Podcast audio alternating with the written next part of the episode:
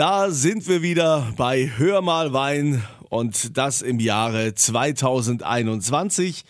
Ich lade euch ein, heute mit an die Weinstraße in die Pfalz und zwar nach Bad Dürkheim zu gehen, denn dort gibt es das Weingut Fitzritter, die ja auch ein Sektgut dabei haben und es ist das älteste in Rheinland-Pfalz und eines der ältesten Deutschlands. Bei mir ist jetzt Johann Fitz, der das Weingut führt. Johann, äh, das, also die Sektkellerei, wie lange gibt es die schon? Die Sektkellerei wurde 1837 gegründet. Also nicht ganz so alt wie das Weingut, aber auch schon ziemlich alt. Ja, und diese Sektkellerei, die hat doch dann auch eine äh, Wahnsinnshistorie hingelegt. Die durfte doch dann auch hier den, war das nicht, den, den bayerisch-preußischen Hof beliefern? genau, also die, die Anfänge von der Sektkellerei, die gehen zurück zur königlich-bayerischen Zeit in der Pfalz. Und damals waren wir Hoflieferant vom König von Bayern. Ähm, das ging ein bisschen über Umwege, weil vorher waren wir ja eigentlich ähm, in der Protestbewegung gegen den König von Bayern involviert. Äh, da war der Vorfahre Aktivist beim Hambacher Fest. Aha. Und was hat er da genau gemacht? Der hat die schwarze Protestfahne getragen, der Winzer. Ähm, die wird heute auf, ausgestellt auf dem Hambacher Schloss, so eine schwarze Fahne. Da steht drauf, die Weinbauern müssen trauern wegen der hohen Zölle auf den Wein. Und der hat also lautstark protestiert gegen den König und äh, ist dann ins Exil in die Champagne. Ja, es gibt schlechtere Exile, glaube ich, als genau, in der Champagne genau. zu sein. Ja, also da habt ihr ja eine, eine Wahnsinnshistorie mit, mit dem Weingut und dem Sektgut hingelegt. Ähm, wie ist das denn dann alles gewachsen? Wie viele Hektar habt ihr denn, die ihr bewirtschaftet? Also man muss unterscheiden zwischen dem Weingut und die Sektkellerei. Ähm, das Weingut ist ja ein reines landwirtschaftliches Unternehmen, auch biozertifiziert äh, im VDP. Und die Sektkellerei ist im Prinzip ein Gewerbeunternehmen, wo wir auch Grundweine zukaufen. Ähm, von daher haben wir da also mehr Spielraum, auch was die Menge angeht. Ähm, aber das Weingut an sich hat 25 Hektar. Das ist ja schon ordentlich. Also 25 Hektar in, der Pfalz, da kann man ein bisschen was machen. Und auf was seid ihr hauptsächlich spezialisiert? Also am allerwichtigsten für uns ist der Riesling. Das macht auch mengenmäßig 60 äh, Prozent ungefähr aus bei uns. Und da haben wir eben den Vorteil, dass wir hier in Bad Dürkheim sehr unterschiedliche Mikroklimabereiche haben und verschiedene Böden haben. Also die sind dann auch sehr unterschiedlich. Und nach dem Riesling kommt dann Weißburgunder, Grauburgunder, Chardonnay, Gewürztraminer, Sauvignon Blanc und Spätburgunder.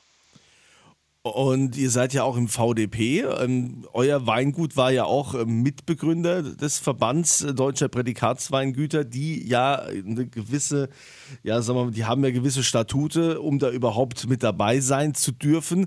Da muss man ja sich an gewisse äh, Regeln halten. Äh, welche sind das? Also genau kann man die jetzt nicht alle aufzählen, aber äh, was erfüllt ihr, um in diesem VDP dabei sein zu dürfen?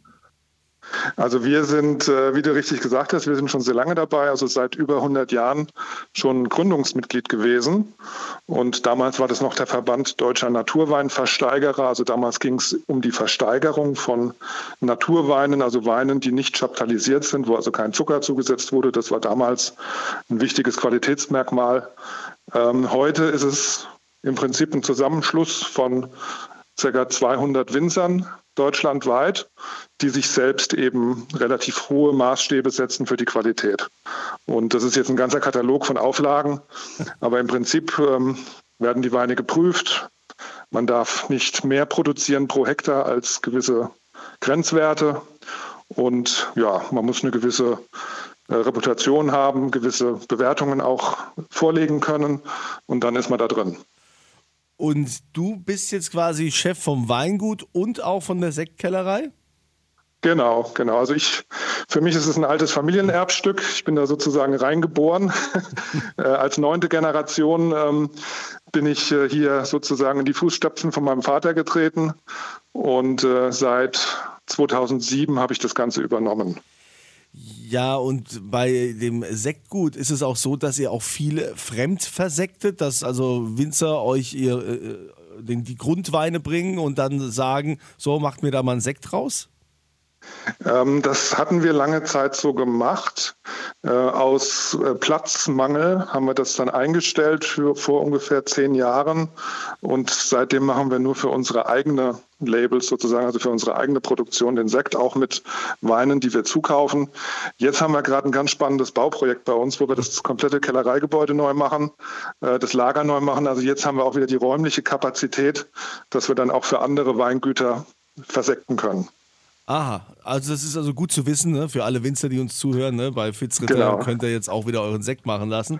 Die haben jetzt wieder Platz. genau, genau.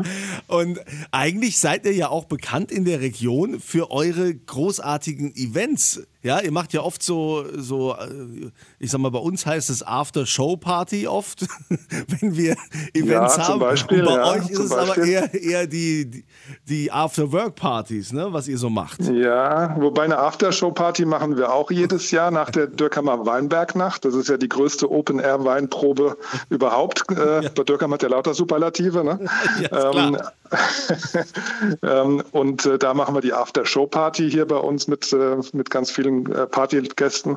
Aber das Schöne ist halt, wir haben diesen großen alten Kuhstall, Gewölbesaal ähm, aus dem 17. oder 18. Jahrhundert. Und den haben wir halt ähm, umgebaut in eine Event-Location. Also da kann man sehr schön feiern mit Live-Bands, Hochzeiten und so weiter. Party im Kuhstall. Die Kuhstallparty. Genau, genau. Ja, ja, aber auch hier draußen. Ihr habt doch auch in den Weinbergen, habt ihr doch auch so eine, so eine Eventfläche. Ja, also direkt neben unseren Gebäuden, auch mit dem Kuhstall, da ist ja unser Park, der ist ja auch ähm, als schönster Garten an der Weinstraße prämiert mit alten und auch exotischen Bäumen. Und da hinten dran ist dann der Weinberg und in diesem Weinberg haben wir die Rebarena. Das ist unsere Open-Air-Veranstaltungsfläche. Ähm, also im Prinzip vier Meter hohe Weinbergspfosten und äh, das schön berankt mit Wein.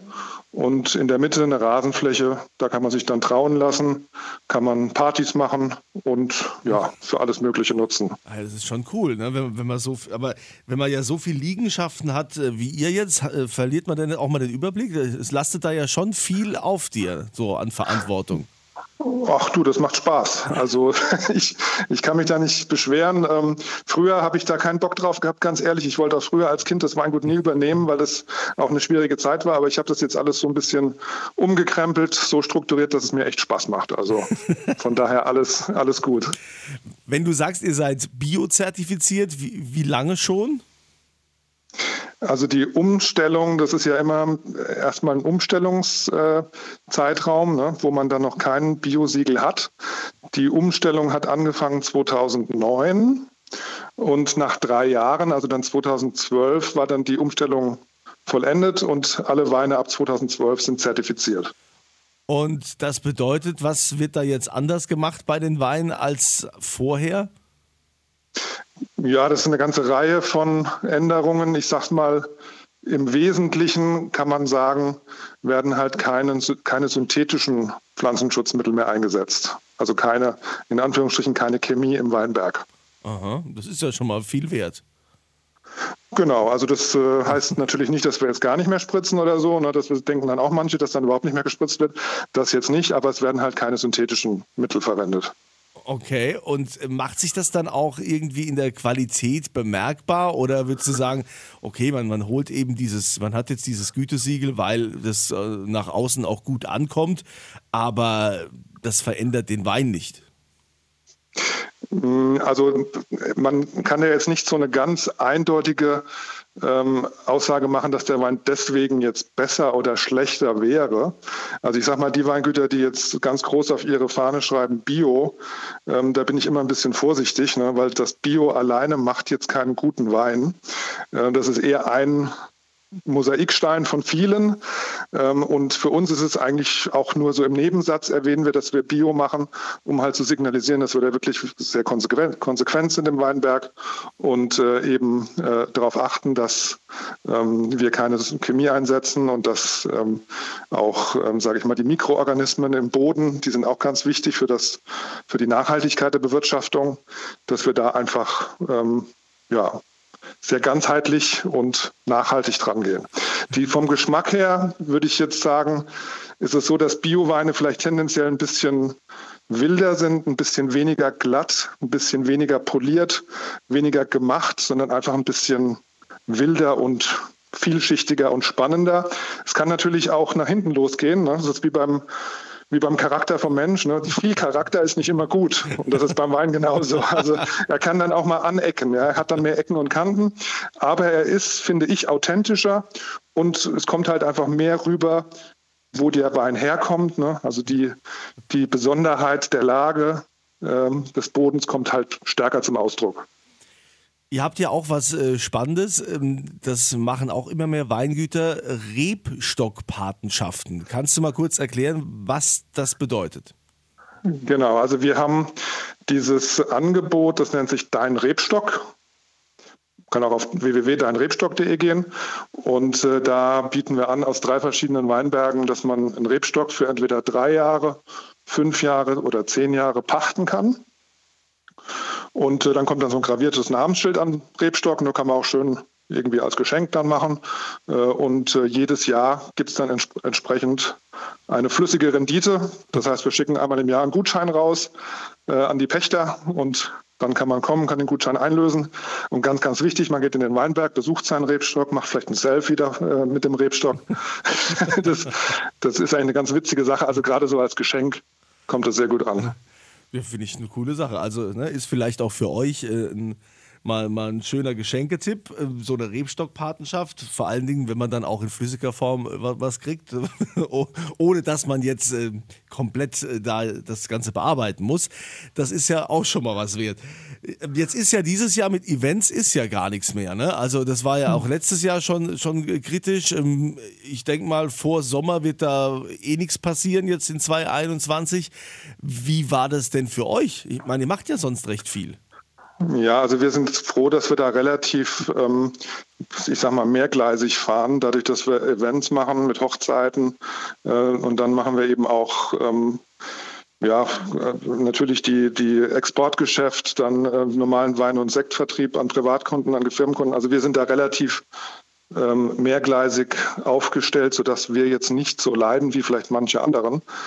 Aber es ist schon so, dass, dass der Eventbereich, auch die Gästezimmer, die leiden natürlich, ganz klar. Mhm. Wenn ihr jetzt so ein traditionsreiches Weingut seid und äh, so viele Jahre es euch schon gibt, was ist denn so die älteste Flasche in der Schatzkammer? Das frage ich immer mal gerne, würde mich mal interessieren. Ja, also ich ähm, rechne jetzt mal die älteste, die noch wirklich tipptopp ist, weil da sind vielleicht noch ein paar Sachen, wo man die Etiketten gar nicht mehr lesen kann, wo ich dann vielleicht auch denke, okay, ähm, das ist jetzt vielleicht ähm, nicht mehr so frisch. Ähm, aber das älteste, was wirklich noch tipptopp äh, im besten Zustand ist, ist eine 1921er Riesling Auslese vom Michelsberg. 1921. Und die, genau. ist, die ist wahrscheinlich auch nicht verkäuflich, oder? Nee, da haben wir vielleicht noch so sieben, acht Flaschen von, ähm, aber noch mit Originaletikett. Und äh, ja, da haben wir auch mal aufgemacht und probiert und die ist noch super. Wann wird denn sowas aufgemacht? Ja, gute Frage. Also eigentlich sollte man ja sowas auch mal aufmachen und trinken, weil sonst dafür ist ja so ein Wein ja eigentlich da. Äh, andererseits stehen ja so große Erwartungen da hinten dran, dass, äh, dass man sich kaum traut, so einen Wein aufzumachen. Ähm, also ich habe den zuletzt aufgemacht. Ähm, das war vorletztes Jahr, da war der Tristan Brandt bei uns. Mhm. Sagt ihr was? Ja, der, der Sternekoch. Genau, der war mit seinem Sommelier hier für eine Veranstaltung. Und der hat mich dann, ich habe mich dann breitschlagen lassen von ihm. ja, so kann man es auch machen. Ich hatte, ich hätte jetzt eher gedacht, dass man sagt, naja, so die ältesten Flaschen ist äh, jeder Generation ist eine Flasche äh, vorbehalten. Das heißt also immer von Generation zu Generation darf man einmal im Leben äh, so ein Fläschchen aufmachen. Aber ganz so streng ist es bei euch dann also doch nicht. Ja, also man hat ja schon eine gewisse Hemmschwelle, aber man muss ja auch ein bisschen spontan sein.